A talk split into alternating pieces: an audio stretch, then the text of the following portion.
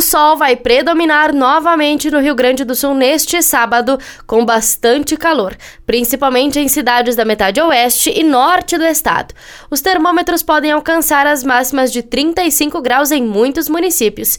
De acordo com a Metsul, a aproximação de uma frente fria vai formar áreas de instabilidade, inicialmente entre a campanha e a zona sul, que em seguida se espalham pelo centro, leste e norte. Há risco de temporais que poderão provocar vento forte, raios e queda isolada de granizo.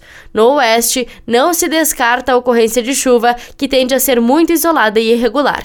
Em Porto Alegre, a temperatura varia entre 22 e 36 graus. No litoral norte gaúcho, as temperaturas devem variar entre 20 e 29 graus. E aqui na Serra Gaúcha, os termômetros variam entre 18 e 31 graus. Da central de conteúdo do Grupo RS com repórter Paula Bruneto.